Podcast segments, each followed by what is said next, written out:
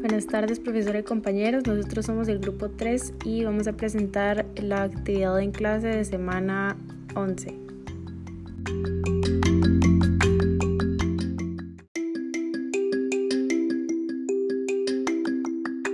La pregunta número uno dice dibujar las estructuras desarrolladas y explicar la diferencia entre la tirosina y la serina. Eh, bueno, la tirosina es un aminoácido no esencial, es no polar y aromático. El grupo reactivo es el menos OH fenólico y forma puentes de hidrógeno y acá se adjuntó la estructura desarrollada. Luego la serina es aminoácido no esencial, es polar sin carga, el grupo reactivo es el alcohol primario y forma puentes de hidrógeno y se adjuntó la estructura desarrollada. Luego la pregunta número 2 dice explique la diferencia de su acidez pH cuando hay más de un grupo ácido presente en el aminoácido. Entonces, se dice que a pH bajo significa que se encuentra en presencia de una solución ácida. El aminoácido está en forma de ion amonio sustituido. Por otra parte, a pH alto, solución básica, está presente como ion carboxilato sustituido.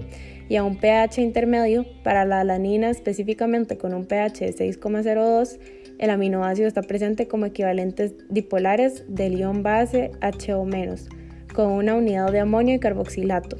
Em, cabe recalcar que para cualquier sitio ácido, si el pH de la solución es menor que el de la magnitud cuantificada, eh, la tendencia que tienen las moléculas a disociarse en solución acuosa, el protón está encendido y si el pH de la solución es mayor, el protón está apagado.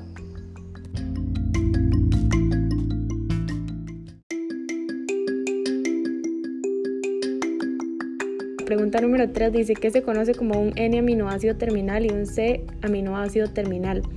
Eh, dibujar las estructuras desarrolladas y explicar. Las cadenas peptídicas se suelen escribir de la izquierda a derecha, empezando por el N-aminoácido terminal, el cual se refiere al extremo de una proteína que posee un grupo amino libre, finalizando con un C-aminoácido terminal, siendo el otro extremo de la cadena con un carboxilo libre.